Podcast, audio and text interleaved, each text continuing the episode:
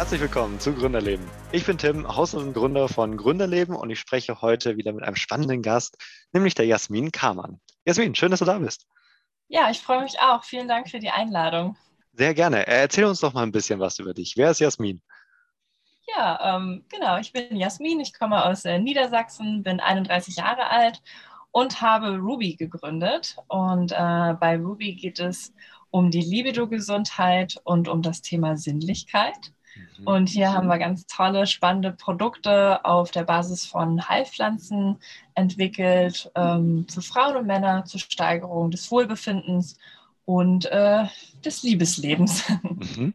Auf jeden Fall ein sehr spannendes und intimes Thema. Wie kommt man denn darauf, sowas zu gründen? Diese Gründungsidee ist vor allem während Corona entstanden, ähm, als ich sehr viel Zeit zu Hause verbracht habe und ähm, mich vor allem für Sachen interessiert haben, die die Laune heben, ähm, die mir selber gut tun, ähm, die gesund sind. Und dort fing das eigentlich an, dass ich mich ähm, ja, für Pflanzen interessiert habe, ähm, die Sinne anregen, also Gewürze. Ich habe äh, ich hab versucht, ähm, mir tolle Sachen zu kochen. Ähm, ich habe mir zu Hause es gemütlich gemacht, äh, Kerzen besorgt, die mit anregenden Düften und ähm, parallel hatte ich ein ganz inspirierendes Gespräch mit meiner Freundin, die studierte Naturmedizinerin und Ernährungswissenschaftlerin und ähm, die hat eine Privatklinik in Australien und ist da vor allem auf Pflanzen spezialisiert und die hat mir eben erzählt, dass es da eben so ganz tolle Heilpflanzen gibt, die die Laune anheben. Ähm, ja, und auch generell die Libido. Und das fand ich damals unglaublich spannend und wollte darüber mehr wissen und äh, habe mich dann mit diesem Thema einfach beschäftigt und äh, gesehen, dass es ja vor allem auf dem Markt ähm, wenige Produkte für Frauen gibt in dem Bereich. Und es gibt sehr, sehr viele ja, pflanzliche Potenzmittel für Männer und es gibt kaum Produkte für Frauen. Und äh, war da auch ganz schockiert drüber, wie diese Produkte eigentlich aussehen und was die für Inhaltsstoffe haben.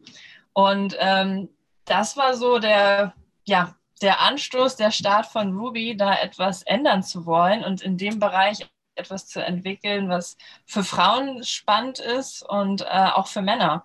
Dass man da einfach in den Inhaltsstoffen besser wird, in der Verpackung äh, und einfach ein Produkt entwickelt, das auch auf eine junge Zielgruppe ausgerichtet ist und nicht auf die 60 plus. Mhm. Denn ähm, gerade Libido-Gesundheit ähm, geht ja allen Alters und allen Gesellschaften was an. Mhm. Ja, ganz richtig und auf jeden Fall auch ein, ja, ein sehr eben intimes und spannendes Thema. Auch so offen drüber zu reden, äh, es war bestimmt am Anfang nicht leicht, äh, auch da eine Audienz zu finden, die sagt, hey, voll cool, das interessiert mich persönlich auch, ich kann mich damit identifizieren, ich kann mich hinter so ein Produkt stellen. Ähm, aber wie kam es denn bei dir dazu? Kommst du aus einer Unternehmerfamilie oder wie sah dieser Weg zur erfolgreichen Gründerin aus? Ja, äh, ja das ist eine gute Frage und zwar ähm, komme ich gar nicht aus einem Unternehmer, äh, aus einer Unternehmerfamilie, sondern mehr aus einer handwerklich begabten Familie. Ähm, ich habe damals äh, Design studiert und wollte, wollte eigentlich immer Designerin werden. Ähm, kreatives Arbeiten macht mir unglaublich viel Spaß und äh, habe dann aber nach meinem Designstudium mich dann doch nicht so wohl gefühlt im Designbüro, nämlich danach äh, nach einem bestimmten Plan zu arbeiten und ähm, da Budgets festgesetzt zu kriegen. Und ähm, ja, bin dann schnell ähm, in den Startup-Bereich ähm, gekommen und habe dort im Marketing und Business Development gearbeitet für verschiedene Tech-Unternehmen. Und da fand ich es einfach unglaublich spannend, ähm, da kreativ auf eine andere Weise arbeiten zu können. Also im strategischen, im, im Marketingmäßig. Ähm, ja, dort verschiedene Lösungsansätze zu finden, äh, zu suchen und äh, die einfach auszubauen. Und das hat mir unglaublich viel Spaß gemacht. Und ähm, dann war eigentlich der nächste Schritt zu sagen, okay, eigentlich möchte ich doch mal was eigenes machen, wo ich von A bis Z einfach alles selber verantworten kann, designen kann, kreativ durchdenken kann und ähm, ja, deswegen macht mir das mit Ruby unglaublich viel Spaß, diese ganzen Ideen und Visionen jetzt umsetzen zu können. Mhm. Cool. Ähm, wie hat es angefangen? Was war der erste Schritt, nachdem du davon erfahren hast, dass es da etwas gibt?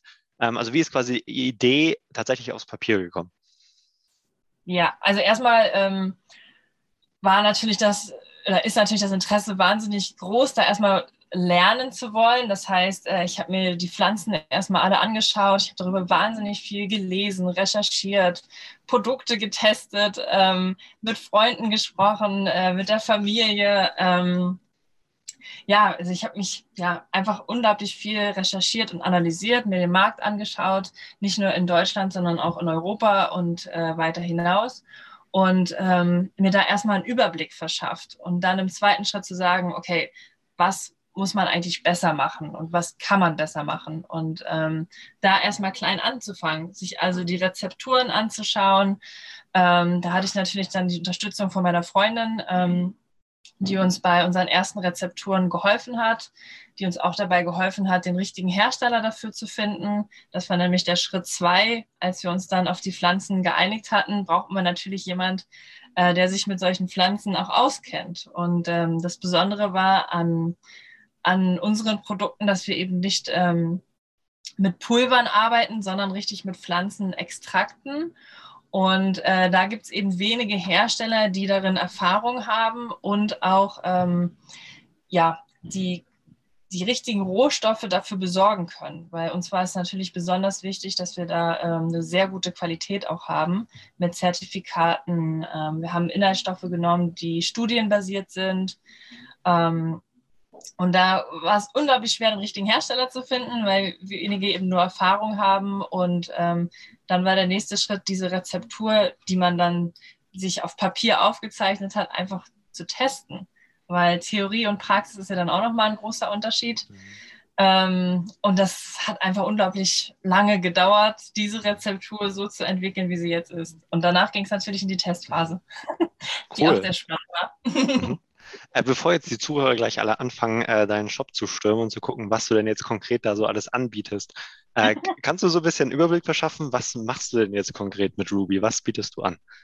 Ja, und zwar haben wir ähm, pflanzliche Nahrungsergänzungsmittel, ähm, die den Hormonhaushalt von Frauen und Männern unterstützen. Das heißt, die wirken libido steigernd und luststeigernd. Heißt, ähm, wir haben hier zwei unterschiedliche äh, Produkte entwickelt. Eins, was äh, speziell für die biologische Frau gemacht worden ist und eins äh, für den biologischen Mann. Und die wirken eben unterschiedlich. Mhm. Okay. Gibt es da? Ja, also. Gibt es da was, was man beachten muss? Kannst du da reinnehmen? Was sind da die Unterschiede? Ja, also und zwar ähm, gerade die, ja, die Libido funktioniert ja auch anders bei Frauen und Männern. Bei Frauen, äh, Frauen haben ja weniger physische Probleme, sondern da ist es ja meist eine psychische Hemmung. Deswegen äh, bei Ruby steigert ähm, oder äh, Ruby arbeitet vor allem ähm, im Kopf bei der Frau, heißt es steigert das Wohlbefinden, ähm, es, es gleicht mehr aus, es gibt einen leichten Energieschub. Wir haben da zum Beispiel einen ganz tollen Shatavari drin, der dann eben luststeigernd wirkt mhm. und ein Damiana-Blatt. Ähm, und bei dem Mann ist es vor allem, dass es untenrum konzipiert ist, heißt es baut äh, Druck im Schwellkörper auf durch äh, L-Arginin. Wir haben einen tollen Testosteron-Booster mit Tribulus drin und wir haben auch äh, zum Beispiel mit Zink fördern wir die Spermienproduktion und das heißt, der Mann hat einfach mehr Energie und eine längere Ausdauer durch Ruby. Cool, okay. Ja, das ist mhm. sehr spannend. So kann man immer mal ausprobieren. Also äh, das Produkt ist jetzt nicht darauf konzipiert, dass man es nur nimmt, wenn man Probleme hat, sondern wir sehen unsere Produkte eher als Lustbooster. Mhm. Ähm, und dabei ist es eben wichtig, dass man die über einen längeren Zeitraum nimmt, weil gerade Nahrungsergänzungsmittel ähm, müssen eben ähm, können erst mit der Zeit richtig was bewirken. Mhm. Ähm, es ist jetzt nicht so wie ein Medikament, äh, dass man eine einschmeißt und man merkt da sofort was. So ist es mhm. nicht. Es ist 100% mhm. natürlich und braucht eben auch seine Zeit, um sich entfalten zu können. Also nicht eben irgendwie was Medizinisches, was irgendwas heilt, sondern es ist halt wirklich eine Ergänzung, wenn man geplant, ähm, ja, ich sag mal, seine, sein Erlebnis aufputschen möchte. Genau, ja, wenn man sich noch intensiver spüren möchte. Schöne und, Formulierung, ja. ja, genau. Ja. Mhm. Cool, okay. Ähm, was waren denn so vielleicht so Herausforderungen bei der Gründung von Ruby oder dann auch dem Vertrieb oder den anderen Schritten? Ja, also ähm, man muss sich das so vorstellen, wenn man die Idee hat und die Marke irgendwo vor sich sieht. So war es bei mir, war es noch irgendwo alles sehr nebelig und gerade wenn man von null anfängt und gar nichts hat, ähm, dann muss man natürlich alles Schritt für Schritt aufbauen, sich überlegen, okay, wie heißt das überhaupt? Wie sieht das aus? Welche Farbe hat es? Welche Form? Und ich als Designerin habe da natürlich einen sehr, sehr hohen Anspruch hm. und habe da auch irgendwo eine klare Vision. Allerdings fällt es mir dann zum selben Zeitpunkt extrem schwer, das auch so auf Papier zu bringen. Es gibt natürlich tausende Möglichkeiten an Namen, Formen und Farben. Und da war so die, die erste große Herausforderung, erstmal die richtigen Partner und Menschen zu finden, die diese Vision auch teilen und fühlen und die diese Marke äh, zu Papier bringen können. Mhm. Und ähm, das verfolgt mich bis heute. Ich habe einfach einen sehr, sehr hohen Designerverschleiß. Mhm. Also ich habe schon mit sehr vielen Designern zusammengearbeitet, ähm, ja, die, ähm, die einfach andere Vorstellungen hatten von meinem Briefing, als wie ich es gesehen habe. Und ähm, die größte Herausforderung war es dann für mich in dem Moment, an meiner Vision treu zu bleiben und dann auch mutig genug zu sein und die Zusammenarbeit dann zu beenden oder zu ändern oder eben nicht auf deren Empfehlung zu hören, sondern seine Vorstellung treu zu bleiben und ähm, ja, die Vision weiterhin im Blick zu haben, weil dann, ja, sonst wäre Ruby, glaube ich, nicht das, was es jetzt ist. Mhm. Also wenn ich im Nachhinein mir die ganzen Entwürfe anschaue und ich das durchdenke, dann würde es sich nicht so richtig anfühlen, wie es sich jetzt anfühlt. Mhm.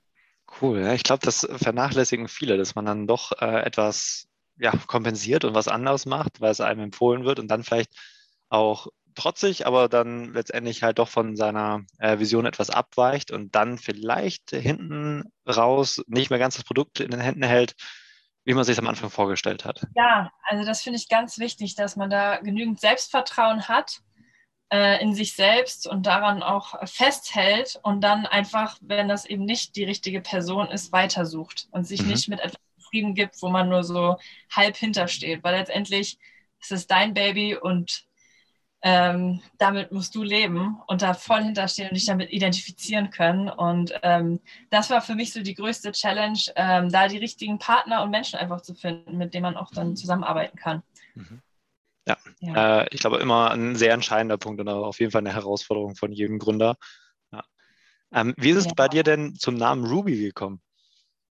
Ja, das hat sich eine Woche wirklich vor äh, Launch fast geändert. Also wir hatten vorher, vorher einen anderen Namen. Ähm, der hieß ganz lange Pop a Pill. Den hatten wir auch sogar schon eintragen lassen. Catchy. Ja. ja, furchtbarer Name. Ja, ich habe zum Glück nochmal das Ganze überdacht und ähm, es hat sich einfach nicht gut angefühlt und deswegen wirklich so Tick vor Takt nochmal alles über den Haufen geworfen. Logo, alles war ja schon fertig und einfach da nochmal von neu angefangen und einfach ähm, da ganz systematisch rangegangen. Ich habe ähm, gefragt, okay, gut, im Team zusammengesucht mit kreativen Köpfen. Wir haben uns eine Stunde Zeit gegeben und haben gesagt, okay, gut, das Thema ist Libido. Was verbinden wir mit Libido? Und dann fing das Brainstorming an und ähm, äh, Ruby ist ja ein ähm, Rubin und auch Rubine sind Heilsteine und dieser Heilstein steht eben für äh, Liebe, Leidenschaft und Sinnlichkeit. Und ähm, oh. das fand ich so schön, das hat so gut gepasst, dass wir wirklich fünf Minuten vor, äh, vor unserem Wecker den Namen Ruby hatten. Mhm. Und das hat sich wahnsinnig gut und richtig angefühlt und da war ich so meiner Vision schon wieder einen Schritt näher und es war wieder weniger Nebel vor den mhm. Augen. Mhm. Cool, also schöne Metapher. Äh, Habe ich auch wieder was dazu gelernt. Der Rubin ist tatsächlich mein liebster Edelstein, aber dass er genau dafür steht, äh, wusste ich jetzt auch nicht. Ja. Schön und passend, ja. Cool. Jasmin, wenn du jetzt äh, so auf deine bisherige Erfahrung als Unternehmerin, als Gründerin zurückblickst, was wären denn so Tipps, die du jetzt äh, Gründungsinteressierten mitgeben würdest für deren Gründung? Ja, also ganz, mein größter Tipp ist, ganz viel Selbstvertrauen zu haben. Ähm, das hatte ich ja schon erwähnt, dass man an seiner Vision festhalten sollte. Und wenn man eben nicht 100% zufrieden ist, dann eben ähm, ja, weitersuchen, bis man 100% zufrieden ist mit etwas. Oder erstmal weitermachen, auch ganz wichtig. Es muss nicht alles perfekt sein am Anfang, aber man darf sich auf jeden Fall nicht von der Vision abbringen lassen und äh, sollte ganz viel Selbstvertrauen in sich haben. Das ist mhm. so mhm. eigentlich mein größter Tipp. Cool, okay. Ist doch schön, ja.